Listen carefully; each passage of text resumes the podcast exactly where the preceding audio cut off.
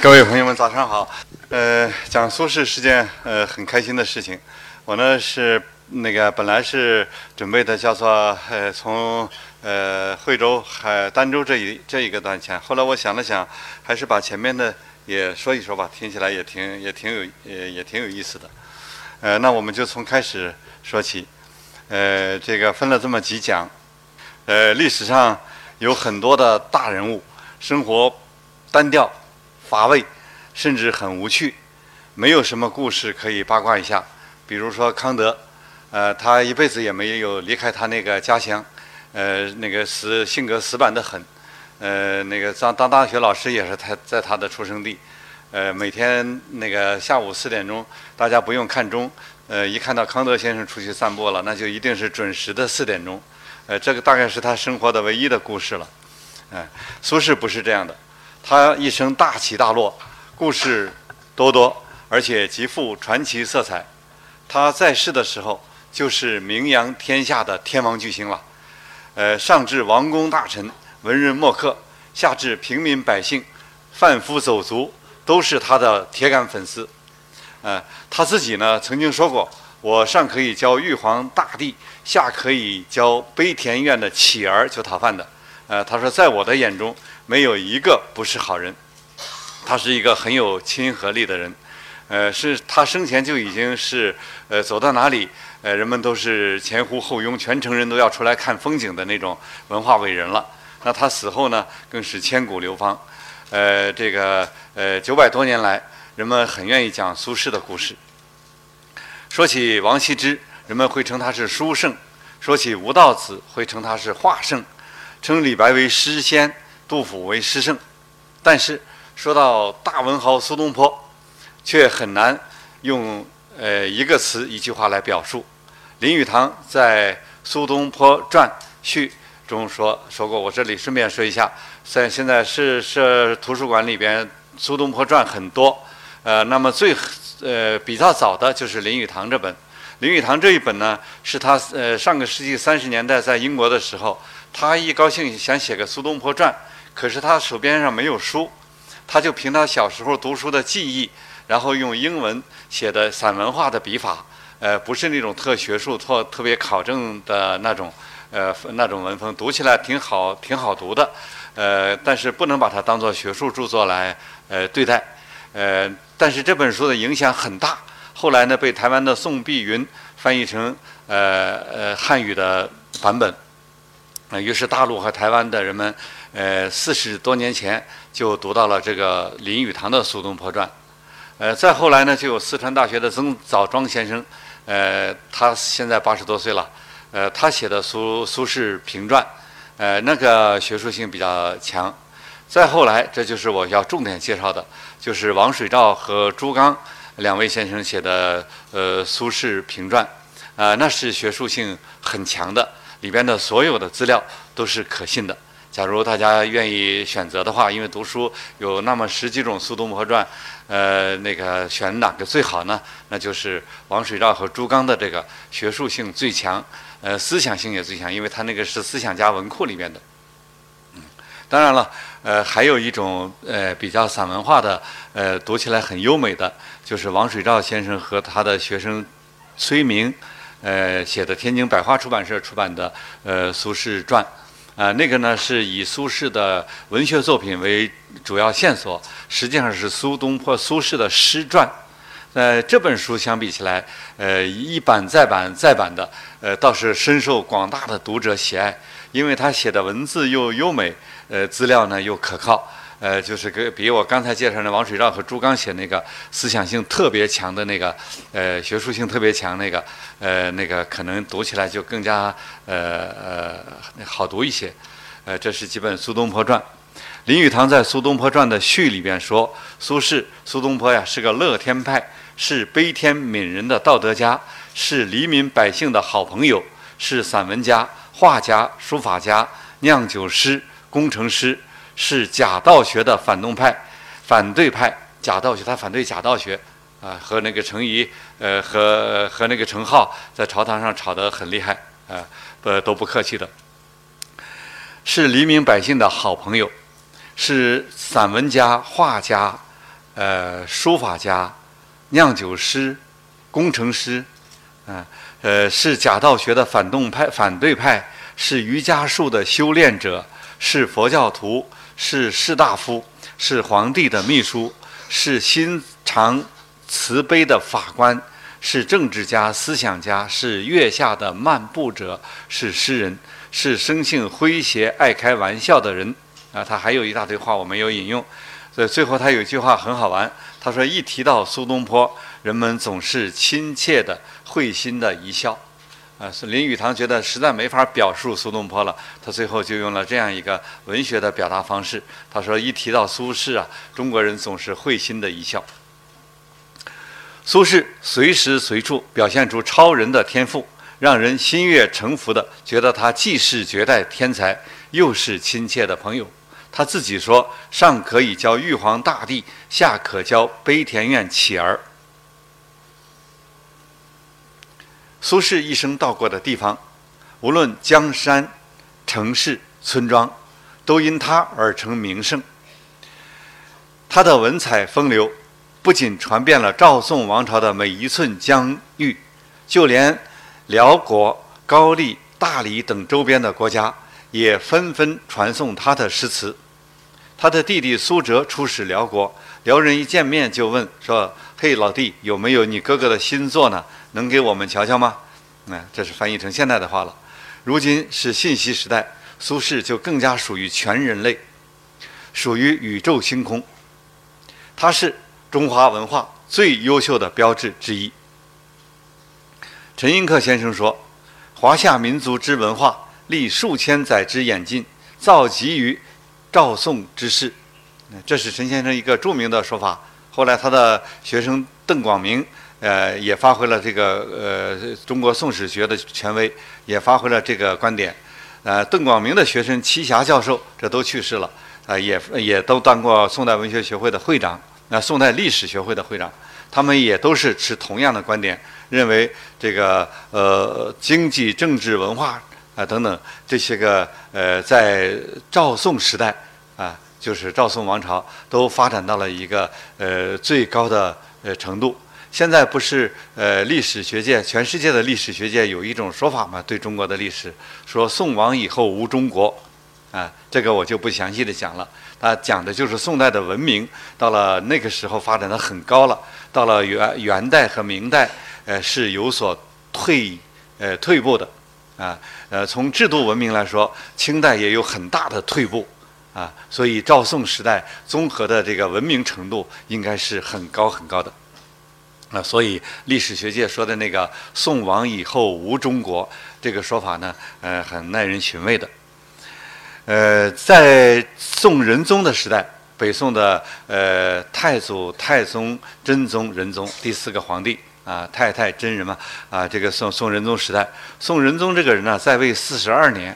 呃，那就是呃赵宋王朝三百年，呃科学技术文化呃发育的最好的时代，当然了，也是相对呃和平的时代，呃，因为宋仁宗主张用呃用钱来买和平嘛。他给周边的国家哄他们，呃，说的大家不要不要打呃不要打仗了，你们不就是缺钱吗？给你们点钱，给你们点丝绸啊、布匹啊什么的，这个银子银两什么的，然后咱们咱们就和平吧。哎，他这种呃观点，呃，我们从来没有历史学也没有人骂宋仁宗是呃什么投降派啊，是什么是没有民族气都没有这样说的啊。对宋仁宗的评价是很高的。那么他有这样一个四十多年的和平安定的时期，加上这个皇帝啊，他的性格呢特别的温和低调，啊，他很会用人，所以这个时代呢，就是呃宋王朝的文化的最辉煌的时代。这个时代有一大批文化伟人出现，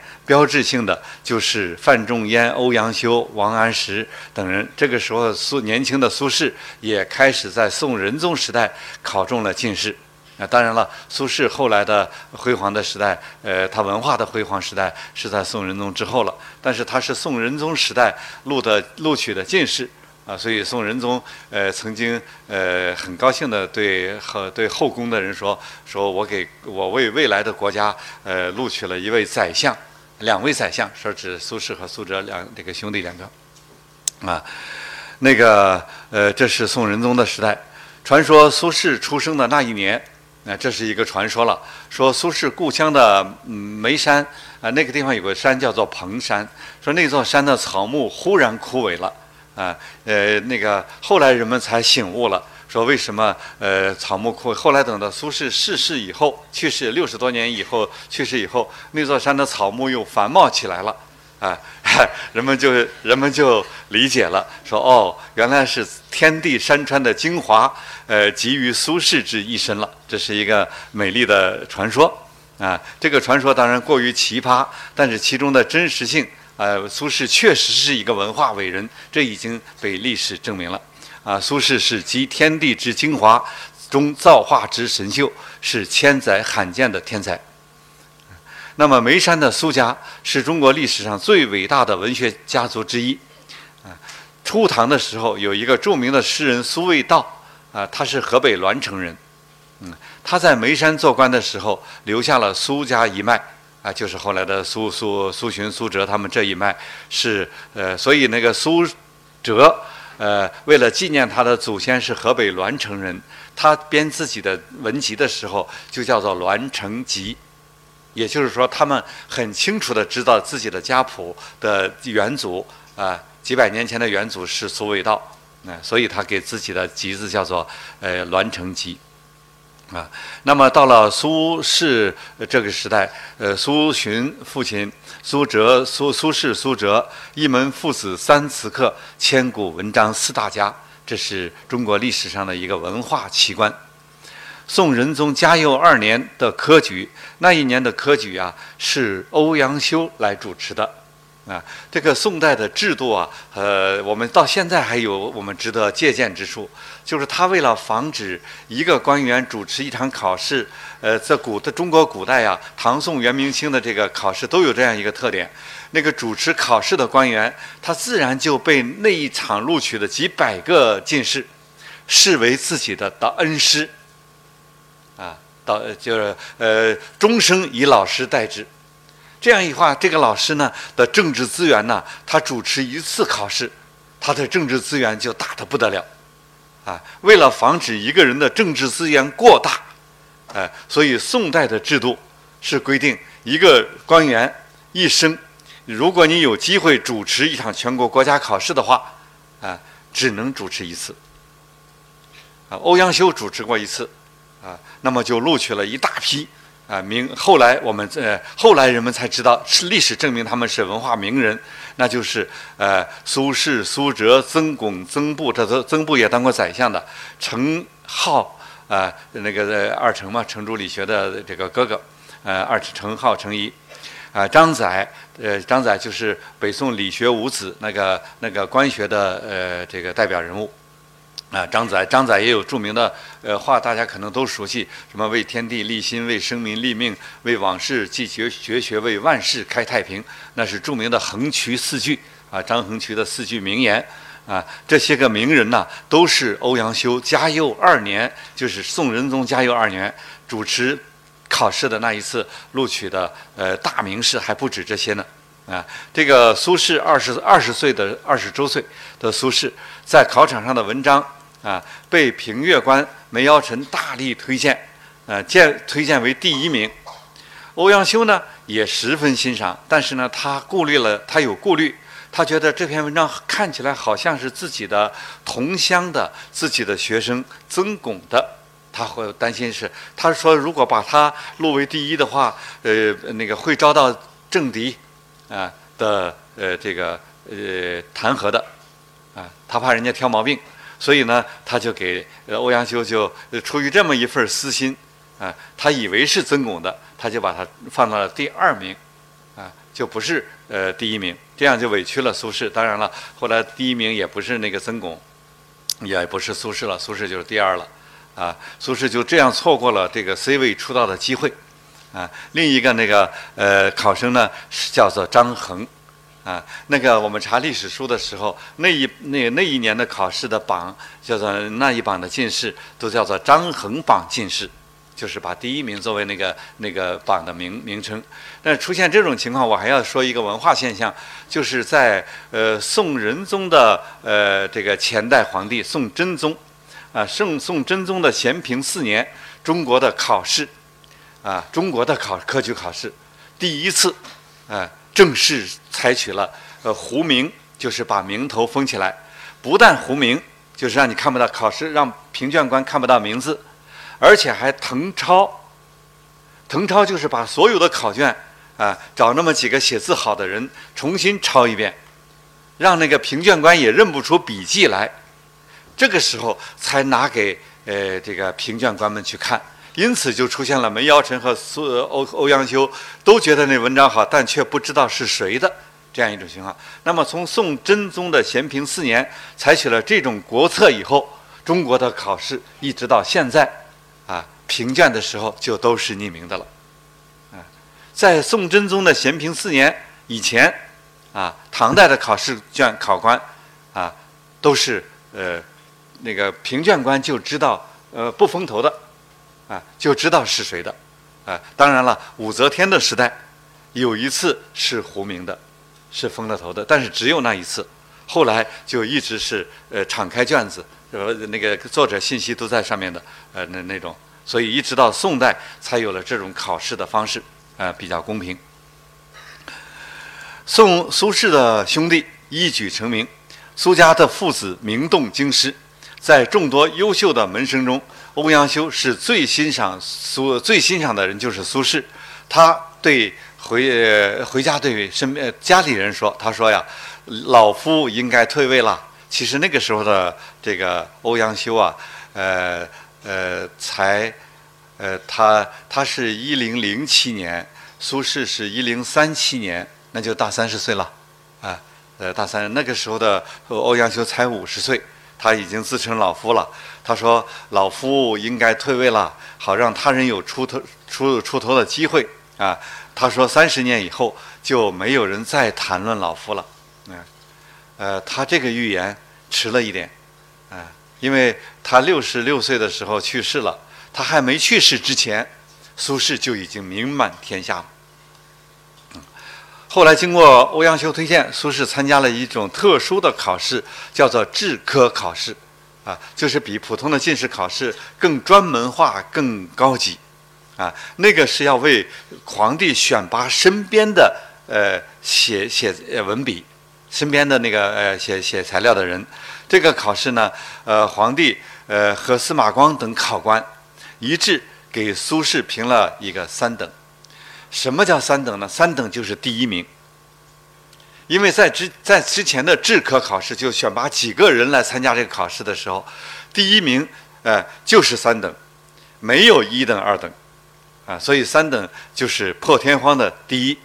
啊，最高级别。然后呢，宋仁宗回到后宫以后，就对皇后说呀，呃，很高兴地说，今天给儿孙们选了个宰相。啊这是呃，当然后来苏轼也没有当宰相，他当了一个比宰相小一点的官。此后数年，苏轼的仕途可谓顺利。呃，所谓顺利，就是他实际上他是有两次去居扶丧啊，就是他的呃父亲和母亲两次扶丧，但那就六年。这六年出去以后，苏轼正式当官的时候已经二十七岁了。苏轼的仕途还算顺利吧？呃，宋仁宗的时候他太年轻了。就不能够中，所以宋仁宗说为儿孙们选了个宰相。然后呢，这个宋英宗这个人很苦难啊，他是个老太子，因为仁宗当皇帝时间太长了，呃，他这个老太子呢，他就当的心里很变态。身体呢也很变态，就是病病很多，所以等宋仁宗死了以后，呃，宋英宗当皇帝啊，也就当了三年，就在病中就去世了。这样的话，他也没有来得及，呃，这个重用苏轼，呃，然后到了宋神神宗的时候，啊，到了，嗯。呃，这个阶段呢，这个阶段苏轼呢就呃当官是次要的，他经历了人生的两次呃伤感嘛，爱妻王弗也病逝了，呃，苏轼后来苏轼父亲苏洵也去世了，最早是他母亲去世了，这都这都是那个呃生生生活中比较伤感的事，呃，居丧呃就好好几年嘛，啊。后来苏轼呢续娶了他的前妻王弗的堂妹。呃，就是叔伯妹小妹妹王润之为妻子。呃，这里我要讲一个小小八卦的故事。呃，朱刚在写《苏轼传》的时候，有一天开很呃神神秘神秘兮兮的告诉我，他说发现那个呃王弗的儿子出生的时间有点奇怪哦。哎，他说那个怀孕的时候他们还没结婚呢。哎。那就是说，在苏轼在扶丧期间期间，跟小跟这个小堂妹已经有友好了，呃，而且未婚先孕了，就奉子成婚呗。那大概是这么一个，这个可能在苏轼，呃呃，这个朱刚，呃，王水照和朱刚，那个书名叫《王水照朱刚》这的这个呃苏轼呃评传。啊，但主要的呢是主要的从头到尾都是朱刚的这纸笔来写的。王先生把自己的研究苏轼的所有的资料都给他说：“你随便用。”当然，写的过程中他们要商量，写了之后王先生要看，啊，所以王先生是排名第一的作者，朱刚是排名第二的作者。啊，我顺便说一下这个朱刚啊，你们要以后要见到这个朱刚的作品，嗯，啊，那是一个呃学者中的学者。哎，是非常优秀的学者，他的所有的著作，呃，都是优质的，啊，都值得读，啊，这个呃，就比如说他给复旦大学的全校开公选课的一个小小的教材，他开了几年以后，就把它上海呃中这中国高高等教育出版社就给出版了，叫《中国文学传统》，文学传统，那本小册子啊，才不到二十万字，哎，一个一个讲稿，那讲的是真好啊。是我见过的，呃，研究文学史的人写过最好的文学史。那所以朱刚的东西值得读啊。那么他朱刚很可能把这个八卦的故事也写在那里了啊。这个王润之比他的堂姐小九岁，啊，他从小就是苏轼的粉丝了，小迷妹啊，想要听着姐姐姐讲姐夫的故事，然后长大了，然后就嫁给他了啊，一往情深。那么苏轼的人生道路啊，坎坷崎崎岖坎坷。幸运的是，温馨的是，他的前后两任妻子，呃，再加上他的爱妾王昭云，都是他生活的生活和灵魂的亲密伴侣。你看，这是他生活中的温馨之处。宋神宗时代，重用王安石变法。这个宋神宗啊，是南南呃北宋南宋，就赵宋王朝啊的这个所有的皇帝中。呃，最有进取心的人啊，锐意改革呀，啊，所以他想使国家呃富呃强大富强起来啊。然后呢，呃，他就重用王安石变法。王安石这个人也很特殊来的啊，他在宋仁宗时代，哎，其实他就已经很资深了，因为他只比他比欧阳修小十几岁，比王安石大十，比苏轼大十几岁。啊，他在呃宋仁宗的时代，他就可以呃呃有资格做高官了。那么一个天才的人，再说了，那个欧阳修又很器重那个王安石，啊，但是呢，因为宋仁宗不喜欢王安石的性格，啊，王安石知道，哎，这个人呢特别有性格，就是君以国事待我，我便以国事报之，就那么一个人，哎，天才呀。那都是属于那种，呃呃，几百年才出一个的大天才，但他知道皇帝不喜欢，皇帝不喜欢他也很好玩。有一次赏花钓鱼的宴会上，啊，大家都坐在每个人面前一小一小盘那个钓鱼的鱼饵，就是用油油炸的很香的，哎，然后呢钓鱼用嘛。王安石呢，他他就和别人一边聊着天，一边把那个鱼饵就给吃光了。嗯，宋仁宗就觉得这个人好奇怪哦。嗯，还有一次宴会上，他发现那个宋日王安石只吃自己面前的那盘菜，呃，也不管别人吃不吃，他就把它吃光了。啊，这王安石那个人呢，吃什么东西他可能没在意，他在意的就是和在和别人谈谈谈话。那当然，他谈话和别人谈的都是最高高高端的东西了，思想啊、学问啊都这个。呃，王这个宋仁宗呢就不理解他，哎，宋仁宗的性格不是这样性格的。哎，后来他跟别人曾经说过，他说这个人好像好像就是他不理解他吧，就是他说用的词叫有诈。哎，实际上王安石那个人根本就没什么奸奸诈，那跟王安石离得太远了。王安石呢知道宋仁宗不喜欢自己，所以朝廷曾经下令重用他，啊，他不接受。那个人太有性格了，要一般的人，那不是呃，这升一个小官从副升到正都高兴的不得了吗？王安石不是，呃越级好几级来来重用他，哎，他拒绝。天才啊，就是有资格拒绝的，啊，是不是？拒绝是拒绝是人类生存的一种资格呀。普通的人哪有资格拒绝什么？是不是？你说你今今天下午就要饿死了，现在人家给你一碗饭吃，你有资格拒绝吗？哎，呃，只有那种呃那个呃呃呃特别富有的人，呃，所以他才呃那么精神的富有、学问的富有、思想和才华的富有，哎。所以他们才有资格拒绝。所以我们中山大学的陈寅恪先生，啊，一辈子就什么事情都想拒绝什么就拒绝什么。最后他四十多岁的时候写自己写诗，也觉得自己这种性格也太那个太任性了，啊。后来他就写诗说：“呃，一生负气成今日，负气就是就是任性，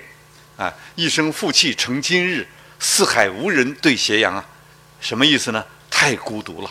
啊，太孤独了，啊，是吧？”王安石呢，在仁宗的时代，他呃拒绝；英宗呢时代，他瞧不起皇帝，哎，也重用他，他也拒绝。然后到了宋神宗的时候，这君臣呐，一个老臣了已经是，啊，然后呢，跟那个呃年轻的宋神宗两个人君臣互相惺惺相惜啊，一拍即合啊变法。这时候朝中的元老重臣纷纷反对他们的变法。哎，这个政治这种东西，呃，它就是有有千百种道理的，呃，说合理的也对，说不合理的也对，呃，所以政治这种东西和真理有太大的距离，啊，那个呃呃，众臣纷纷反对嘛，呃，反对派也有大大把的这个理由啊，那苏轼也是反对改革的。他给宋神宗写了万言书来反对改革，系统的阐明反对新法的政见。那这里呢，大家可能都知道王安石变法，那不是中学的时候都学过王安石的《大司马谏议书》吗？啊，我们的教材通常是把王安石作为一个呃改革家、正面人物，把呃司马光当做一个保守派，呃这个呃反那个来来批评的。呃，那个呃这这是那他们的改革有为什么争论那么激烈呢？其中有一条，我告诉大家吧，可能大家现在都感同身受，啊，就是王安石加重了王安石和宋神宗加重了呃国民的呃税收，他加重了税收，国库才能够充足起来，哎，当然了，从经济学的角度上来说，加重税收也有它的道理，也不是全不好的，啊，那个呃，像我们国家，呃，前几年我我这里讲一次课。呃，要扣掉四分之一的税啊，哎，然后这两年呢，忽然，呃，我发现，呃，税怎么大大的减减低了呢？我开心的不得了，哎，哎，它就是那个成了，呃，成成了，你你比如说那个，呃，它是四分之一的，呃，你你四百块钱，它就扣你一百块钱的税，现在不是了，现在四百块钱是扣四十块钱的税，我也搞不懂这国家的税收怎么这么任性，哎。他想收你多少的时候，他就收你多少；啊，他想宽宽容你吧，他又让你如此舒服。哎，他是这样的。这个税收的问题，这个是个很复杂的问题。我们不讲经济学啊，我们只是说王安石的变法，其中的有有一个很重要的因素，就是要增强国力。啊，那苏轼反对的。呃，宋代的政治啊，有一个很好的特点，就是当你的政见。呃，不被采纳的时候，那个大臣呢，要自觉的退后后退。像苏轼啊，他就自觉的给皇帝上赐上这个请求外任。请求外任的意思就是我不要在你眼前，呃，给您给给皇帝您添麻添那个添乱了。你看着我就不舒服，干脆呢就我就离得远点吧。哎，他是这样一个很自觉的自己提出外任。那苏轼呢就出任杭州通判。苏轼一生在杭州两次做官，第一次叫做通判，通判什么官呢？就类似于市长的知，呃，那个呃杭州太守的助理，啊，呃，这个你可以理解成副市长，啊，反正就是一个助理官员，啊，第二次他就当苏轼就当太守了。先说第一次，在杭州，他开启那个时候的苏轼三十六岁，他开启了文学生涯的第一个丰收期。政务之余，写诗词、做文章，他是从呃杭州才写词的。大家都知道苏轼的诗词文章写的都好，但是年轻的苏轼没有写词，啊，三十六岁才开始写词，因为他那个杭州的那个职位没有那个比较休闲，所以他开始学习呃欧阳修，他的老师欧阳修写词啊，学习这个有一个比他大四十多岁的张先。张三影跟他学写词，当然了，苏轼也学向柳永，呃，在阅读中学习写词，啊，那么他这里又写诗，又写词，又写文章，用精彩的文笔描绘着淡妆浓抹总相宜的杭州山水。三年半的杭州任期，啊，他的任期多了半年，应该是三年的，啊，他在那里干了三年半，干得很很卖力气，啊，那个所有的重活太守都派他，远远近近都由他去去干。啊，然后呢，呃，休闲的时候在西子湖畔就形成了一个以最年轻的苏轼为中心的文学群体。我算了一下，他们那个文学群体那三年多，哎，那十几个呃有作品流传下来的文人，啊，最年轻的就是苏轼了，啊，这个我写过专门写过论文发表过的，这里就不多说了，啊，呃，比比苏轼年长四十六岁的词人张先。就是那个张三影，啊，也叫做张三忠，啊，心呃眼眼心眼中泪，呃心中事眼中泪意中人，啊，这是他的词，《行香子》，然后人家一看写的真好啊，心中心中的事眼里眼眼中泪流泪了，意中人是为爱的喜欢的人流泪了，然后大家觉得这词写的真好啊，就管他叫张三忠，啊，结果他不。不接受，他说：“哎呀，你们真没有眼力，哎，呃，叫什么张三中啊？应该叫张三影。”后来人家就问他：“什么叫张三影呢？”他说：“我那个写影子的词那多好啊，什么帘卷压花影，什么云破月来呃花弄影，还有一句啊，他说我这三句不好吗？大家一听哦，真好，于是就管他叫呃叫叫外号叫张三影了。嗯，这个张三影啊，当时是八十二岁。”呃，早已退休居住在湖州，注意是湖州，不是杭州啊。但是他却因为苏轼在杭州，而多次往返于湖杭之间。有一年，他一年两次到杭州，而且大部分时间在杭州住。啊，从湖州到杭州，那个时候就算他坐着一个小马车，那也得走半个月哦。啊，那可不不是现在的交通啊，他就是奔着苏轼去的。啊，到了那个以后，呃，张先也是文化名人了。那和官员和文化人他们在一起经常聚会，啊，呃，就就是为了文学。可见当时啊，呃，苏轼在当时就已经是魅力四射的人气王了。啊，和他在一起，许多人的文艺天赋都被激发出来，甚至心情都变得年轻了。啊，老词人张先又娶了个小妾，啊啊，调皮的苏轼。就写诗来调侃他，说：“十八新娘八十郎，啊，苍苍白发对红妆，鸳鸯被里成双夜，一树梨花压海棠。”啊，嘎小子，啊，太坏了，啊，这样开前辈的玩笑，啊，苏轼这个时候其实也是在跟张先学习写词。美丽的西子湖当然是写诗词的上佳的港湾。情趣盎然的苏轼在这里流连忘返。夜阑风静欲归时，唯有一江明月碧琉璃。这位文学天才刚写词就非同一般了。嗯，他学词的模板主要有三个。哎呦，他的恩师欧阳修啊，因为他去杭州之前路上，他和他弟弟苏辙特意到安颍州，颍州啊，就是现在安徽的阜阳。那里也有个西湖，啊，苏苏那个欧阳修退休居住在那里。我们知道欧阳修退休两年就去世了，他六十四岁退休，六十六岁岁就去世了。也就是说，苏轼这次去拜访，就是他们师生最后一次见面。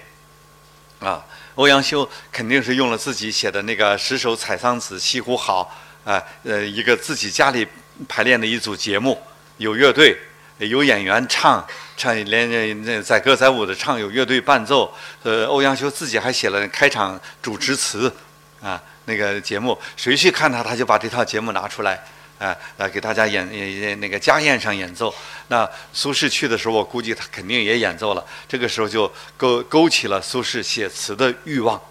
啊，到了杭州他就开始学习写词，啊，然后呢，杭州由于遇到了这个呃比他大四十六岁的忘年呃那个诗友张先，啊，另外呢，他也阅读已故的词人柳永的词，啊。但是呢，呃，后呃，他迅速的，